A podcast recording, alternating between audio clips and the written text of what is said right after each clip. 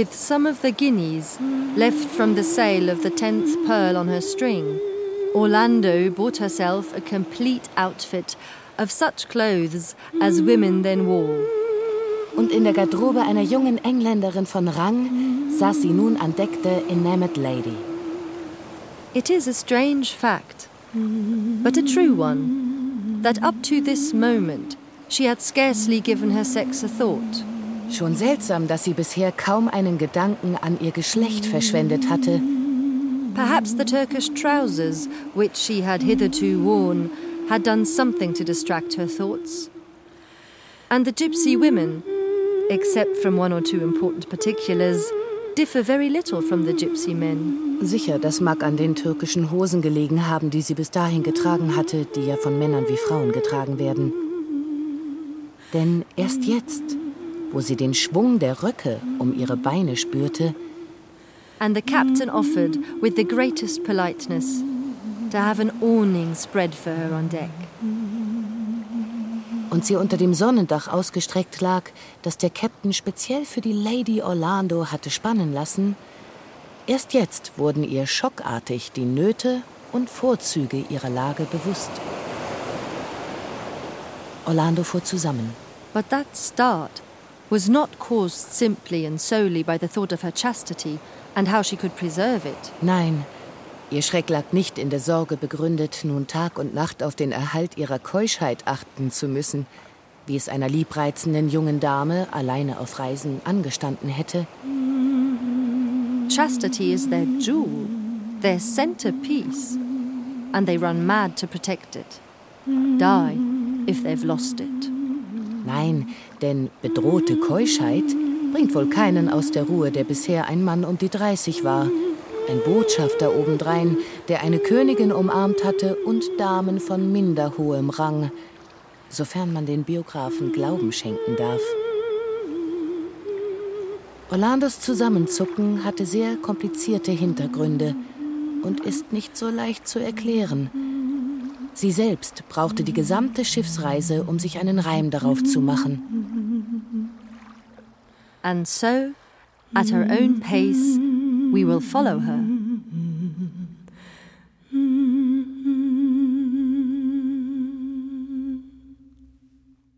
Virginia Woolf Orlando Eine Biografie aus dem Englischen von Gabi Hartl Teil 4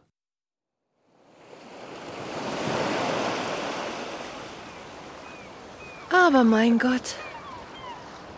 Orlando hatte sich wieder gefasst und genoss ihr schattiges Lager. Wie behaglich dieses Leben doch ist. Wobei sie ruckartig die Beine ausstreckte. Trotzdem sind Röcke ganz schön lästig um die Fersen herum. Aber der Stoff? Es war geblümte Padua-Seide. Schmeichelt meinem Teint ganz ungemein. Hier legte sie prüfend eine Hand auf das von Seide verhüllte Knie. Aber sehr unwahrscheinlich, dass ich in diesen Kleidern je über Bord springen und schwimmen könnte.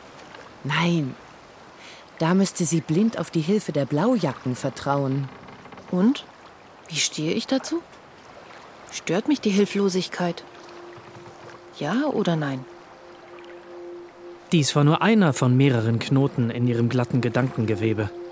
Doch ehe sie ihn entwirren konnte, wurde zum Dinner geläutet.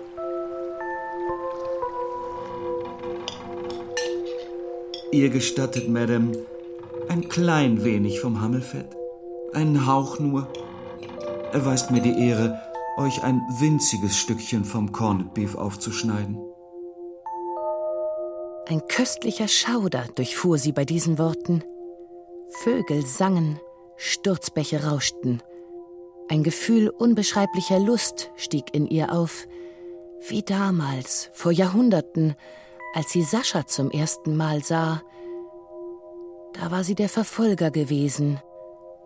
Jetzt floh sie. Welche Ekstase mag größer sein? Die des Mannes oder die der Frau? Oder waren beide gleich köstlich? Nein, räumte sie ein, das hier, das war das Höchste. Dem Captain danken und dennoch ablehnen. Wie herrlich. Sich zieren und sehen, wie er verstimmt seine Stirn in Falten legt. Nun gut, euch zuliebe. reicht mir ein hauchdünnes Scheibchen Fleisch. Das war nun noch köstlicher. Nachzugeben und ihn lächeln zu sehen. Wie himmlisch. Sich zieren und nachzugeben, nachgeben und sich zieren. Vielleicht springe ich doch über Bord. Es muss sich herrlich anfühlen, von einer Blaujacke gerettet zu werden. Wir müssen nachsichtig mit ihr sein und bedenken, dass Orlando wie ein Kind war, das ein neues Spielzeug entdeckt. Ihr Gedankengang wäre nichts gewesen für eine erwachsene Frau, die ihr Leben lang mit diesen Dingen umzugehen hatte. Wie haben wir noch mal solche Damen genannt? Damals als junge Burschen im Cockpit der Mary Rose, die über Bord springen, nur um sich von uns rausfischen zu lassen. Wir aber müssen den Ausdruck verschweigen. Er ist zu respektlos und klänge auch ungehörig auf den Lippen einer Dame. Ja, du lieber Himmel. Muss ich mich denn nach dem richten, was das andere Geschlecht über mich denkt? Wahrscheinlich schon. Und ihr Gemüt verdüsterte sich. Sie erinnerte sich, wie sie früher als junger Mann gefordert hatte, dass eine junge Dame gehorsam sein musste, keusch, parfümiert und exquisit ausgestattet. Jetzt muss ich bezahlen für meine Anmaßung früher. Denn wenn ich auch erst wenig Erfahrung habe mit dieser Rolle, so weiß ich wohl, dass Frauen nicht von Natur aus gehorsam sind. Keusch, parfümiert und exquisit ausgestattet. Sie müssen sich diese Reize erst mühsam erarbeiten, durch härteste Disziplin. Und sie zählte im Kopf all die Dinge auf, die den Tag einer Dame gar eisern bestimmen. Frisur richten? Eine Stunde am Morgen. In den Spiegel schauen? Noch eine Stunde.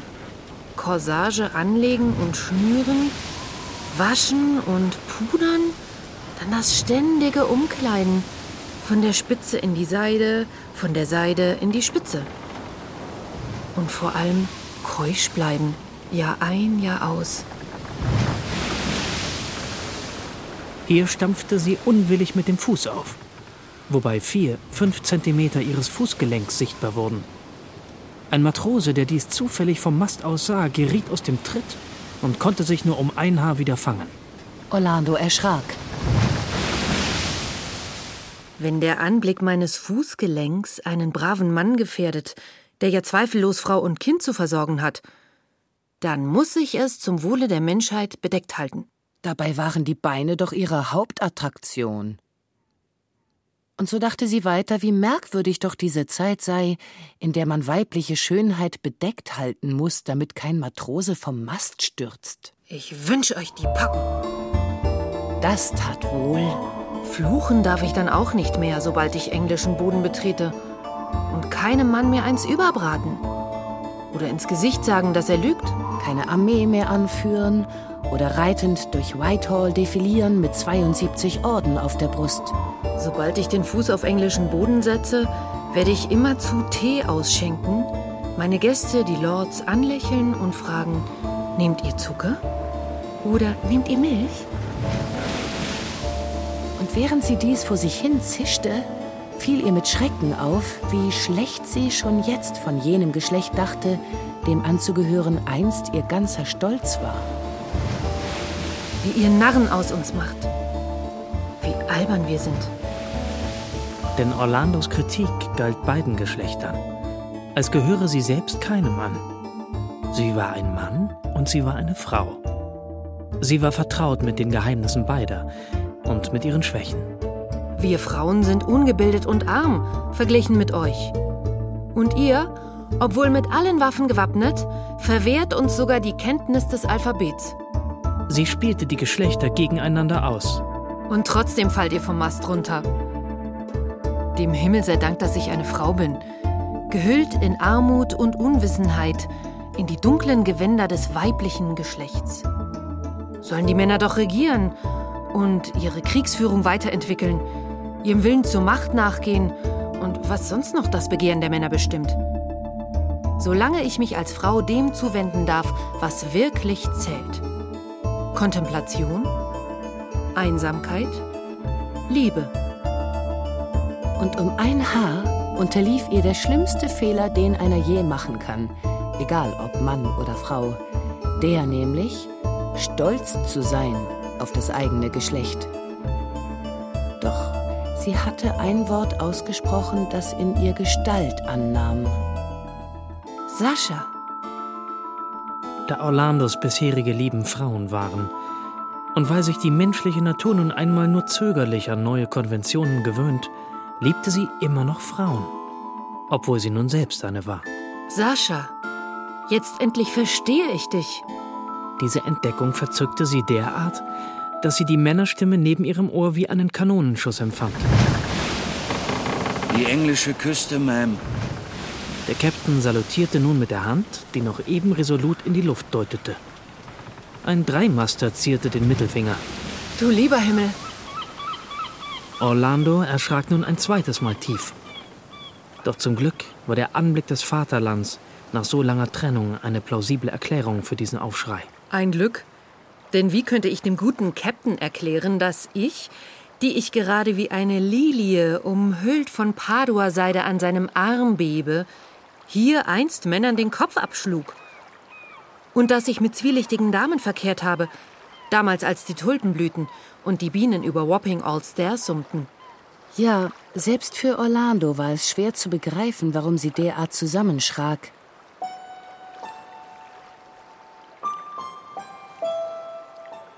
Die Küste kam näher, und als sie jeden Spalt in der Klippe erkennen konnte, in denen die Dörfler Essbares suchten, vernahm sie im Geiste Saschas lachende Stimme, wie sie über die Engländer spöttelte. Egal. Ich werde es schön haben hier, im Überfluss leben und in hoher Stellung. Denn gewiss würde sie als Gemahlin eines edlen Prinzen über halb Yorkshire regieren. Aber wenn dies bedeutet, dass ich konventionell werden muss und falsch, mir die wahre Liebe versagen, meine Zunge im Zaum halten und bevormundet werde, dann besteige ich das erstbeste Schiff und kehre zu meinen Zigeunern zurück. Als sie wenig später die Themse heraufsegelten, ward Orlando beklommen zumute. Was bin ich? Wer bin ich? In welcher Zeit lebe ich? Denn hier, wo die Wellen jetzt munter klatschten und sprangen, stand doch vor Jahrhunderten der Pavillon von King James. Hier trat ihr Sascha zum ersten Mal entgegen. Und da vorne, sie blickte auf die glitzernd bewegte Themse, hatten sie die alte Obstfrau bestaunt, die inmitten ihrer Äpfel tief unter dem Eis saß. Und hier toste auch der aufgetaute Fluss und riss all die Menschen in den Tod. Und im wilden Tumult der Gefühle tauchte plötzlich ein Bild auf. Eine glatte, kühle, marmorne Kuppel. Der Anblick tat wohl, und die fiebernde Fantasie ließ sich darauf nieder wie ein Schwarm Libellen auf einer Glasglocke, die zartes Gemüse beschirmt.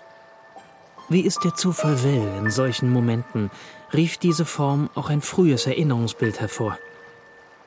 Ein Mann saß, sinnend und schreibend, im Zimmer von Twitchett, der Dienerin. Nick Green. Der Dichter. Und mit dem Namen stiegen herrliche Zeilen in ihr auf, von Marlowe, von Shakespeare, Ben Jonson und Milton. Auch wenn die Kuppel vor ihren Augen in Wahrheit keine Dichterstirn war, sondern als marmorne Halbkugel auf einer Kirche thronte. Die kennt ihr noch nicht, Ma'am. Die neue St. Paul's, erbaut von einem Mr. Wren. Es war ein herrlicher Septembertag. Barkassen hüpften auf den Wellen und ein günstiger Wind trieb die Enamored Lady auf weitere Sehenswürdigkeiten zu. Der Tower of London und rechter Hand vorne The Monument. Errichtet zum Dank für die Rettung vor Pest und Feuersbrunst. Haben beide während eurer Abwesenheit in der Stadt getobt? London selbst war nun völlig verändert. Als sie England verließ, duckten sich kleine schwarze Hütten auf gepflasterte Straßen, voll mit stinkendem Müll. Damals, im London der Renaissance, brodelte auf den Straßen Gefahr und Unsicherheit, Lust und Gewalt, Dichtung und Dreck. Nun herrschten hier Licht, Ordnung, freundliche Heiterkeit. Zwischen den Häusern sah sie geordnete, breite Straßen auftauchen.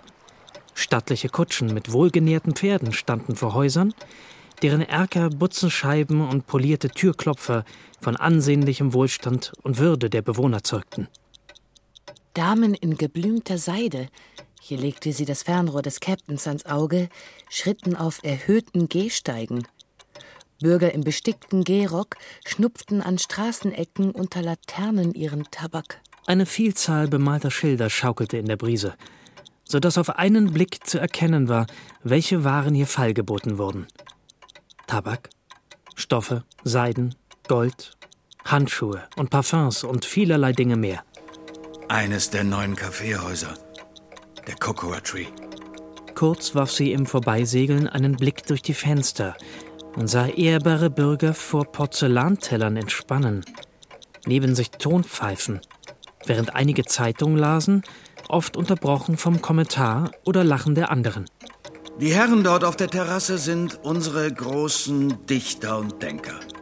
Mr. Edison, Mr. Dryden und Mr. Pope. Unwillkürlich glitt da eine Hand Orlandos, die andere lag noch in der Obhut des Captains, unter den Umhang. Dorthin, wo die Seiten ihres Gedichtes verborgen lagen.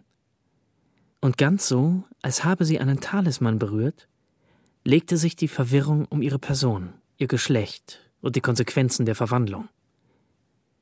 Und ganz so, als habe ein goldener Klöppel eine Glocke berührt, halten nun die Namen der Dichter in ihr wieder. Derart hoch gestimmt betrat Orlando das heimische Ufer.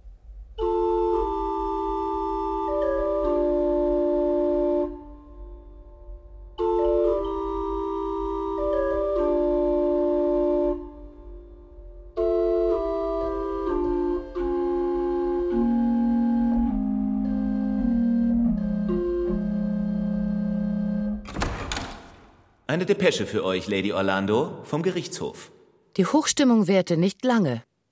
Denn schon bald erfuhr Orlando am eigenen Leibe, wie wenig persönliches Glück bestehen kann gegenüber dem eisernen Gebaren des Rechts. In meiner Funktion als Gerichtsemissär Kaum zu Hause in Blackfriars angekommen, gab ihr eine Vielzahl von Gerichtskurieren zu verstehen, dass nicht weniger als drei Verfahren gegen sie anhängig waren.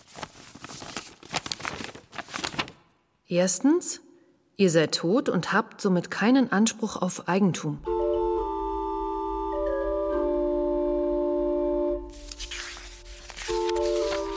Zweitens, ihr seid eine Frau, was wohl in etwa dasselbe bedeutet. Drittens, ihr seid ein englischer Herzog und verheiratet mit einer gewissen Rosina Pepita, eure drei Söhne aus dieser Ehe erklären ihren Vater für tot und wollen ihn nun beerben.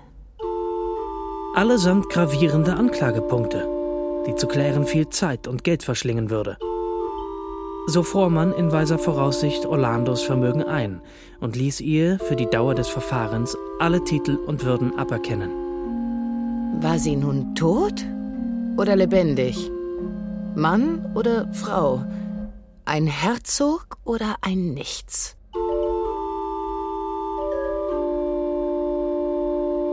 In einem Zustand größter Verwirrung erreichte sie mit der Postkutsche ihren Landsitz, wo sie sich per Gerichtsbeschluss aufhalten durfte, vorausgesetzt, dass sie inkognito blieb oder inkognita, je nachdem, wie ihr Fall entschieden würde. Es war ein schöner Dezemberabend. Violette Schatten fielen schräg über die Landschaft, ganz wie sie es aus den Tälern von Brussa kannte. Eher wie eine Stadt als ein Gebäude lag das Haus vor ihr im Schnee. Braun und blau, rosa und purpurn. Orlando konnte einen entzückten Ausruf nicht unterdrücken, als sie ihr Haus so in die Wiesen gebettet liegen sah. Im Hof angekommen, entstieg sie dem Wagen, und noch ehe sie den Türklopfer heben konnte, flog das mächtige Tor auf und heraus eilten, die Kerzen und Fackeln hoch über die Köpfe haltend, Mrs. Grimesditch, Mr. Dapper und die gesamte Dienerschar. Milord, äh, ne, Milady. Milord, Milady, mein Gott, mir dreht sich der Kopf. Wie soll ich denn nun zu euch sagen? Und Orlando beruhigte Mrs. Grimesditch mit einem herzlichen Kuss auf die Wange. Alle erkennen mich wieder. Tatsächlich.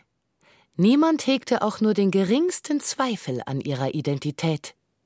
Ich hatte schon immer so eine Ahnung, meinte Mrs. Grimestitch am Abend zu Mr. Dapper, wobei sie in ihre Teetasse lächelte. Mir ganz egal, was sie ist. Als Frau oder Mann ist sie gleich schön.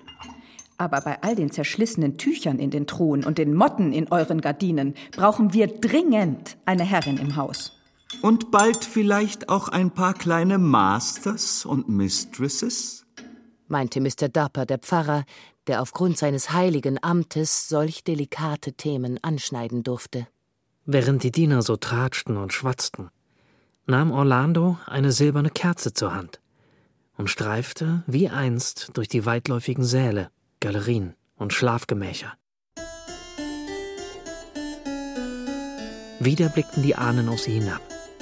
Hier ein Lord Kanzler und dort ein königlicher Zensor. Mal ließ sie sich auf diesem Prunksessel nieder, mal auf jenem Liebesdivan. Sie betrachtete den immerfort wehenden Gobelin mit den Jagdszenen und tauchte wie schon als Kind so gern die Hand in den gelben Lichtfleck des Wappenleoparden im Fenster, den der einfallende Mondschein aufstrahlen ließ. Sie berührte hier ein Stück Seide, da ein Stück Satin und vergrub ihr Gesicht in dem duftenden Potpourri, das erstmals vor Jahrhunderten William the Conqueror mischte und dessen Duft man seither aus denselben Rosen gewann. Was für eine Freude. Balsam für die Seele. Und sie begab sich in die Kapelle, ergriff die alte Bibel der Maria Stuart. Ein brauner Fleck, so sagte man, sei ein Tropfen ihres königlichen Bluts, und zündete sich eine kurze Zigarre an, wie es ihr bei den Türken zur Gewohnheit geworden war. Doch während sie so in den alten Seiten blätterte, wurde ihr gewahr, wie hochmütig es doch ist, an nur einen einzigen Gott zu glauben. Ein albernes Liedchen von Shakespeare hat mehr für die Menschheit getan, als alle Prediger und Philanthropen zusammengenommen. Und voll mit ihrem eigenen religiösen Eifer überdachte sie ihre Sünden geistiger Art. Wimmelte nicht ihr Gedicht noch von falschen Buchstaben? Solcher Art Versuchung zu widerstehen, ist oberstes Gesetz des Dichters. Und da das Ohr das Vorzimmer der Seele ist, gehört es zu seinen höchsten Pflichten, für den rechten Klang einzutreten.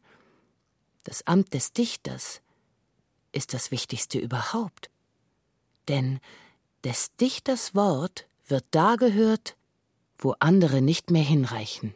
Wir müssen unsere Worte so lange formen, bis sie die feinste Hülle unserer Gedanken sind. Denn Gedanken sind göttlich. Sie schlug das Gebetbuch zu, mitsamt seinem Blutfleck und den Tabakskrümeln, die sie nun dort hinterlassen hatte. Orlandos Gottheit war eine andere als die der verblichenen Königin. Ich werde erwachsen, ging es ihr durch den Kopf, als sie nach dem Kerzenhalter griff. Ich verliere meine Illusionen. Vielleicht, um neue zu finden. Und sie wandelte zurück durch die endlosen Galerien in ihr Schlafgemach. Ihre Einsichten waren verstörend, aber höchst interessant. Und als sie ihre Beine vor dem Kamin so heftig ausstreckte, dass ihre Röcke aufflogen, es war ja kein Matrose in Sichtweite, da war ihr, als schritte sie die Etappen ihres Lebens noch einmal ab.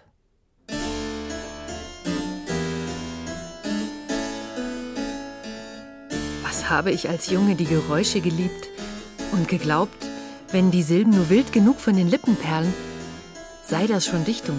Dann kam ihre Liebe zu Sascha und der bittere Schmerz nach ihrem Verrat. Ein schwarzer Tropfen in meiner Seele. Und dann entstand in ihrem Herzen ganz langsam die Liebe zur Poesie, die zu dem unglücklichen Vorfall mit Green führte, dem Dichter. Danach formte sich in ihr etwas Festes, Eigenes, das sie ausrufen ließ Ich werde schreiben, wie ich will.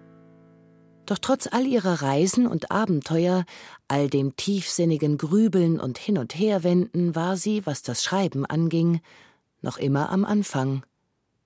Nichts war sicher. Die Zukunft völlig offen. Vielleicht ist der Wandel das einzig Beständige. Orlando schritt zum Fenster. Es war sehr kalt. Doch sie öffnete den Riegel und lehnte sich in die feuchte Abendluft. Sie hörte den Fuchs in den Wäldern bellen und das Knacken, als ein Fasan durch die Äste brach. Sie hörte, wie der Schnee rutschte und klatschte, als er vom Dach auf den Boden fiel.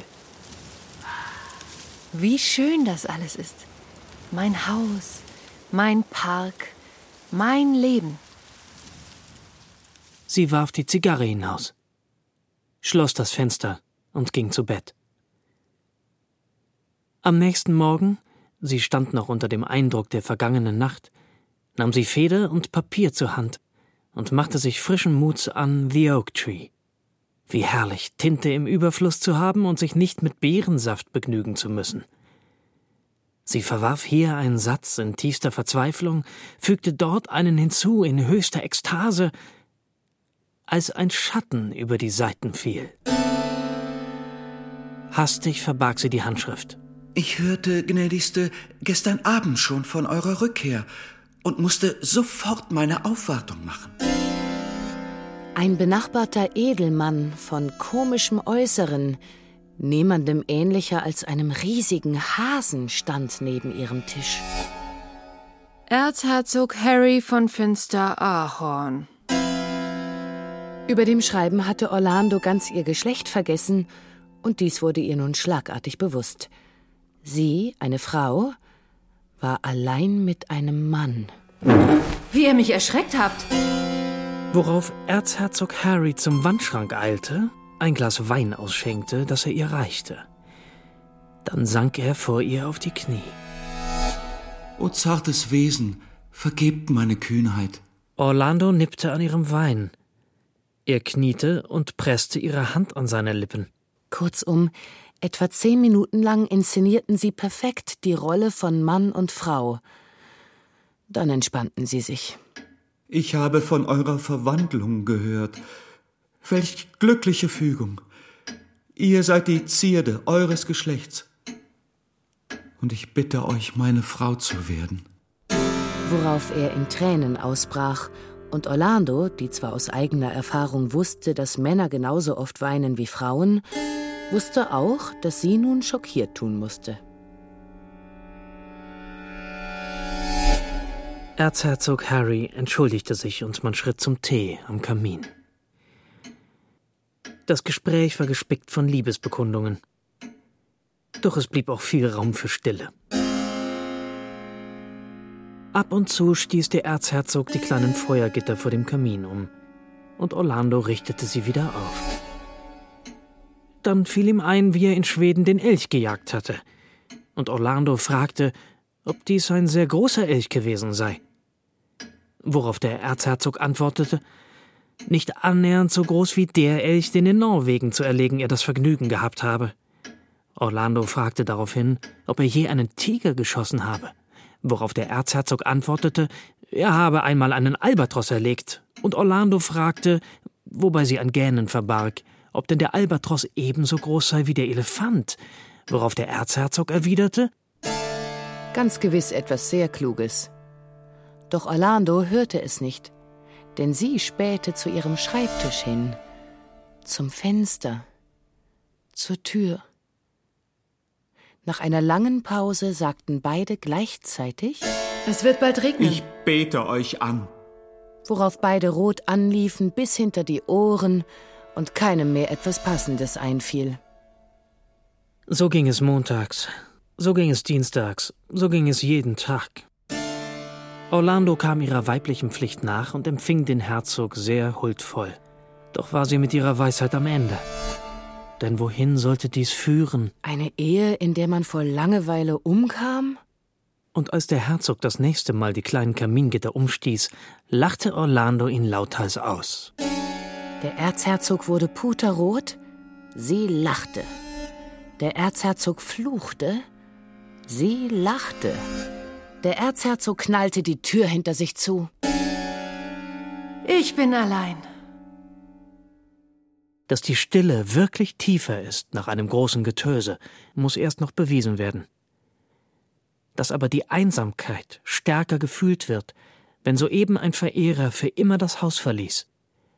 Das können viele Frauen bezeugen. Mit dem abklingenden Geräusch der Kutschräder spürte Orlando nicht nur, wie ihr ein Erzherzog entschwand. Das ist nicht schlimm. Ein Vermögen. Das ist nicht schlimm. Sicherheit und Stand der Ehe. Das ist nicht schlimm. Was sie da von sich wegrattern hörte, war. Rasch tauchte sie die Feder ins Tintenfass, war. Das Leben und ein Liebhaber. Angesichts der gähnend langweiligen Stunden, die sie in Gegenwart des Erzherzogs durchlitten hatte, mochten die Worte keinen rechten Sinn ergeben. Dennoch las sie die Worte noch einmal durch und errötete. Das Leben und ein Liebhaber. Sie legte die Feder beiseite, begab sich auf ihr Schlafgemach und legte vor dem Spiegel ein Perlenkollier an, und da Perlen mit einem baumwollenen Morgenrock nicht wirklich zur Geltung kommen, hüllte sie sich in taubenblauen Taft, dann in einen pfirsichblütenfarbenen, dann in weinroten Brokat. Vielleicht noch einen Hauch Puder? Und wenn ich das Haar so vielleicht um die Stirn arrangiere? Rasch noch die spitz zulaufenden Schläppchen? So, Welche Frau wäre nicht entflammt bei diesem Anblick, den Orlando da im Schnee glimmen sah? Denn um ihr Abbild herum spiegelte sich der verschneite Rasen, in dessen Mitte sie stand, wie ein flammender Strauch. Sie war so dunkel, so strahlend, so hart und gleichzeitig weich, so unglaublich verführerisch, dass einer die Sache ganz klar auf den Punkt bringen sollte und rufen, Gott verdammt, Madame, ihr seid die Lieblichkeit in Person. Das Leben und ein Liebhaber. Sie riss sich die Perlen vom Hals, den Satin vom Leib, stand aufrecht in den schwarzseidenen Kniebundhosen eines Edelmanns und läutete nach dem Diener. Einen Sechsspänner, schnell! Ich muss eiligst nach London. Und weg war sie, knapp eine Stunde, nachdem der Erzherzog die Tür zugeknallt hatte.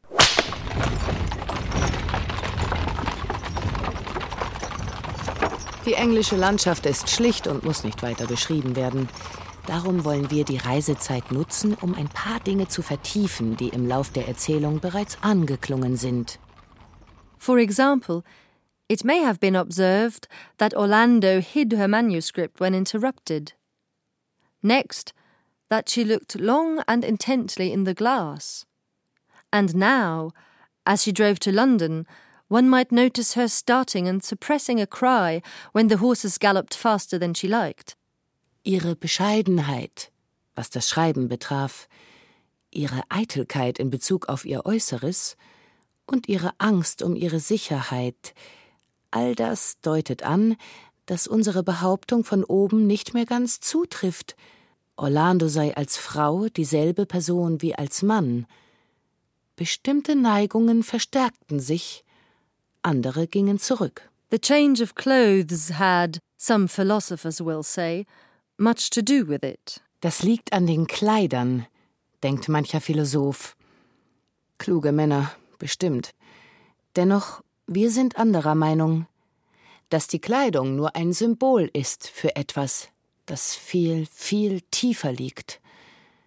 Somit war es eher eine Veränderung in Orlando selbst, die ihr die Wahl des weiblichen Geschlechts wie der Frauenkleider nahegelegt hatte. For it was this mixture in her of man and woman, one being uppermost and then the other, that often gave her conduct an unexpected turn.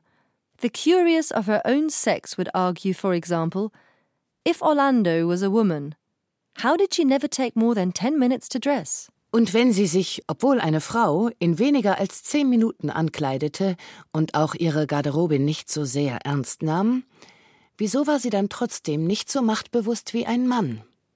Auch wenn sie morgens schon vor den Hühnern aufstand und wie einer von ihnen über die Felder zog. No farmer knew more about the crop. She could drink with the best, and she liked games of hazard. She rode well, and drove six horses at a gallop over London Bridge. Und dennoch, obwohl Orlando kühn und tatkräftig wie ein Mann agierte, löste doch der Anblick eines anderen in Gefahr die sanftesten, weiblichsten Regungen in ihr aus. Whether then Orlando was most man or woman, it is difficult to say. Und kann jetzt auch nicht entschieden werden, denn soeben hielt der Sechsspänner vor ihrem Haus in Blackfriars. Das Leben und ein Liebhaber. Das war ihr Motto und dies war ihr Ziel. Und da in der Londoner Gesellschaft nichts lange verborgen bleibt, regnete es bald Einladungskarten auf Orlandos Silbertablett. Lady Suffolk, Lady Salisbury, Lady Chesterfield baten um die Ehre ihrer Gesellschaft.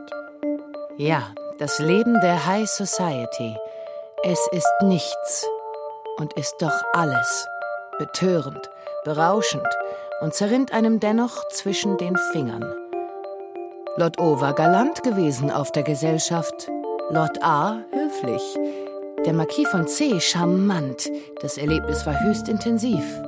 Doch nichts davon blieb am Morgen danach. Eine Fata Morgana? Kein Stoff jedenfalls für den Biografen. Also, folgen wir dem Beispiel unserer Vorgänger und sagen einfach, dass die Society zu Zeiten Queen Anne's funkelte und strahlte. Und Orlando, die schon als junge Queen Elizabeth allein durch die Anmut entzückte, mit der sie ihr eine Schale voll Rosenwasser reichte, kam auch nun wieder sehr gut zurecht.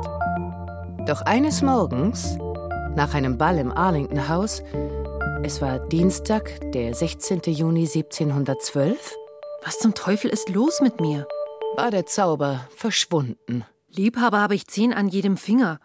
Aber das soll das Leben sein? Zornig warf sie einen Strumpf in die Ecke und liebkoste den Spaniel. Nichts, aber auch gar nichts von Bestand war in den vergangenen Wochen auf den Festen geäußert worden. Ihr Hund hätte mitreden können. Mir ist kalt. Ich hab Hunger. Ich hab einen Knochen verbuddelt. Küss mir die Schnauze. Genug. Ich will keinen mehr sehen. Zur Hölle mit der Society. Tränen liefen ihr über die Wangen, und der zweite Strumpf flog in eine andere Ecke.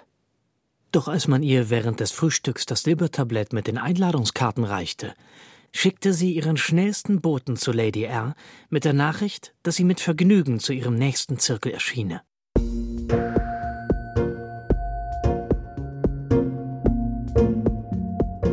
Grund für diese Inkonsequenz waren drei Namen, die seit der Ankunft in England wie Honig durch ihr Bewusstsein flossen. Addison, Dryden und Pope. Der kurze Blick auf die drei Männer vom Deck der Enamored Lady aus glühte seither in ihr wie eine Vision. Nichts hatte sie gelernt aus der Episode mit dem Dichter Nick Green. Man munkelte, dass die drei bisweilen in Lady Rs Zirkel verkehrten. Nichts, raunte man. Nichts würde in diesen vier Wänden gesprochen, was nicht von Bedeutung sei. Darum betrat Orlando bangen Herzens den hehren Kreis und nahm ihren Platz ein, ehrfürchtig schweigend. Ja, die Gicht ist sehr tückisch. Man muss sie genau im Auge behalten. Meine hat sich vom linken ins rechte Knie geschlichen. Beim Grafen S war es genau umgekehrt. Ach, der Graf S., den kenne ich gut.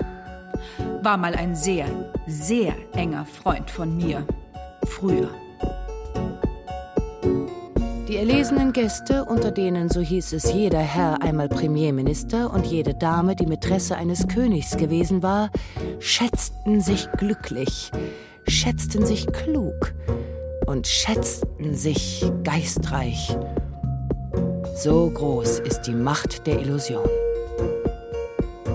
Drei Stunden später erhob sich Orlando, machte einen tiefen Knicks und ging hinaus. Doch bestieg sie ihre Kutsche nicht allein. Sie war in Begleitung eines schmächtigen Gentlemans, der recht spät zu der Runde gestoßen war. Oh, Mr. Pope. Zieht es hier irgendwo? Und noch ehe der Dichter ein Wort gesagt hatte, wurde es spürbar ungemütlich und kühl. Ist eine Katze unter meinem Sessel? Und der schmächtige Gentleman hob an zu sprechen. Was er sagte, war so überaus klug, so geistreich und tiefgründig, dass zwanzig Minuten nach seiner Rede kein einziges Wort mehr fiel, und dann einer nach dem anderen sich empfahl, ganz sicher, um nie mehr wiederzukommen. Der kleine Herr aber stand da, durchzuckt von allerlei Emotionen.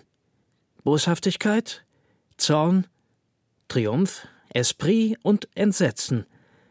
Ein Sieger war er, ein Aufklärer, ein Meister der Desillusionierung. Oh, bitte, begleitet mich nach Hause zum Tee. Einen Dichter einladen, das war riskant. Doch wie wir wissen, hatte Orlando nichts gelernt aus der Episode mit Dick Green. Aber dennoch, so gelangte Orlando in die Gesellschaft der großen genialischen Männer. Nehmt ihr Milch? Denn mit Mr. Pope kamen nun auch Mr. Addison und Mr. Swift. Wie jedermann liebten sie Tee und Geschwätz, schätzten Lob, Rang und Ehre und waren sowohl neidisch wie eitel. Oder Zucker?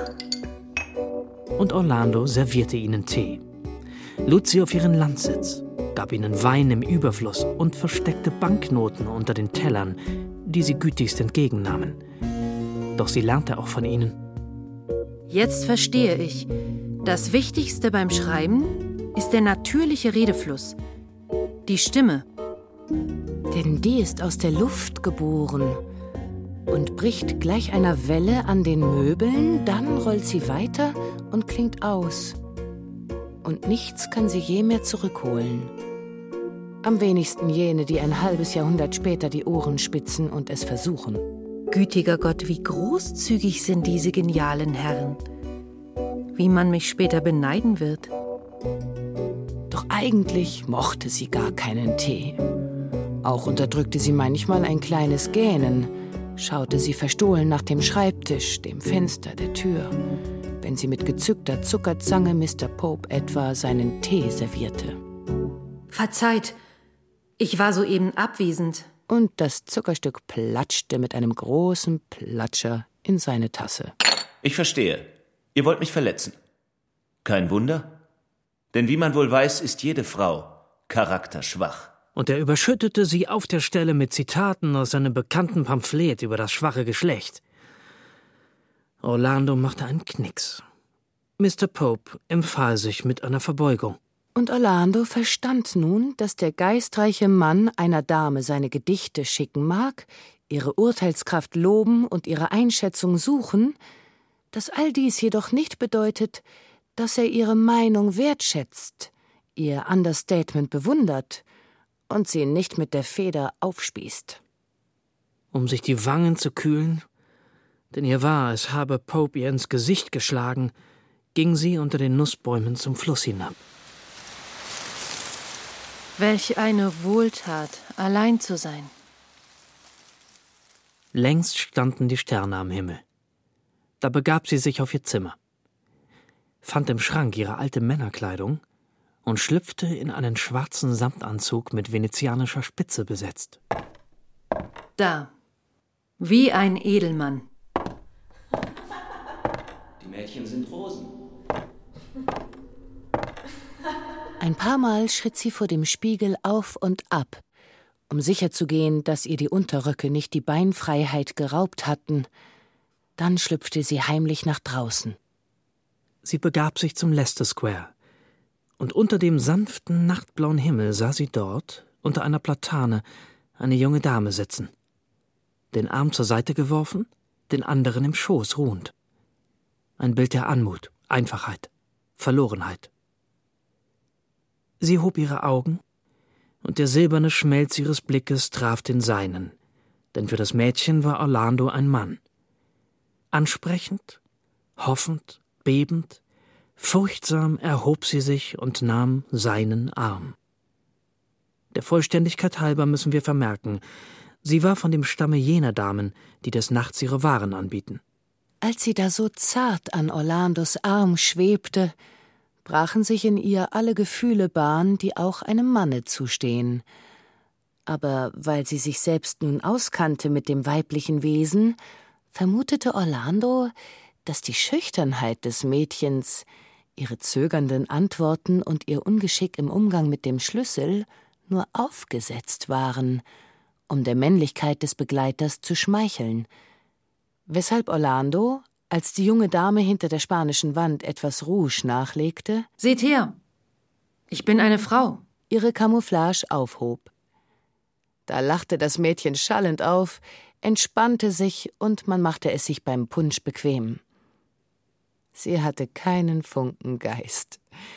Und als Orlando Mr. Pope erwähnte, Ist er verwandt mit dem Perückenmacher aus der German Street? Doch auf Orlando wirkte das schlichte Gespräch nach den geschliffenen kalten Sätzen der Dichter wie köstlicher Wein. Denn etwas an Mr. Popes tiefer Verachtung, Mr. Addisons Herablassung und Mr. Swifts Bissigkeit nahm ihr die Freude an geistreicher Gesellschaft. Auch wenn sie deren Werke noch immer verehrte.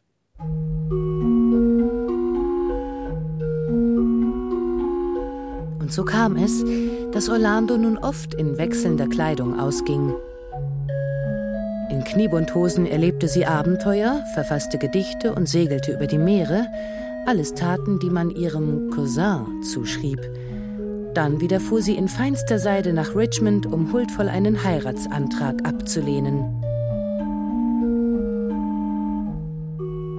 Wieder zu Hause warf sie den schnupftabaksbraunen Umhang des Juristen über, um bei Gericht ihrem Fall beizuwohnen, der schon seit hundert Jahren nicht weiterkam. Geschmeidig spielte sie all ihre Rollen und wechselte das Geschlecht weitaus häufiger, als ein normaler Mensch sich das vorstellen kann. Sie profitierte von dieser doppelten Sicht auf das Leben. Ihr Genuss vergrößerte sich mit der Vielfalt ihrer Erlebnisse. Flink wechselte sie von praktischen Beinkleidern in verführerische Unterröcke und erfreute sich der Liebe beider Geschlechter. Eines Nachts stand sie nach einer dieser Eskapaden in Hemd und Hose am Schlafzimmerfenster. Etwas lag in der Luft, und Orlando schaute hinaus auf die Stadt, die in weißen Dunst gehüllt lag. Gebäude und Hügel waren im Mondlicht scharf konturiert. Ein Nachtwächter rief, dass es Mitternacht sei. Und tatsächlich tat die Glocke von St. Paul's ihren ersten Schlag.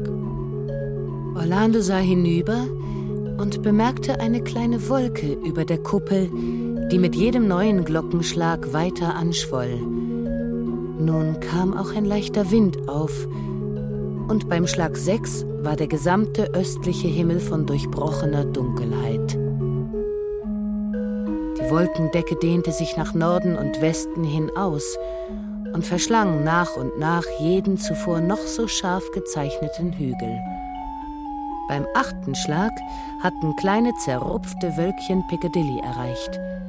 Sie sammelten sich und zogen rasend schnell über das Westend.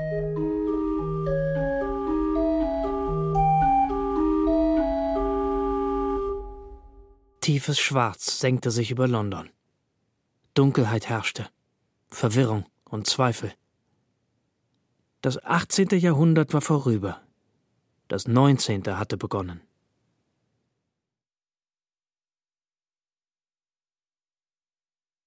Virginia Woolf Orlando Eine Biografie Aus dem Englischen von Gabi Hartl Teil 4 Orlando Georgia Stahl Autorin Vera Weißbrot Biografen Wiebke Puls Paul Herwig sowie Brigitte Hobmeier, Michaela Steiger, Fabian Gröver und Hans Kremer.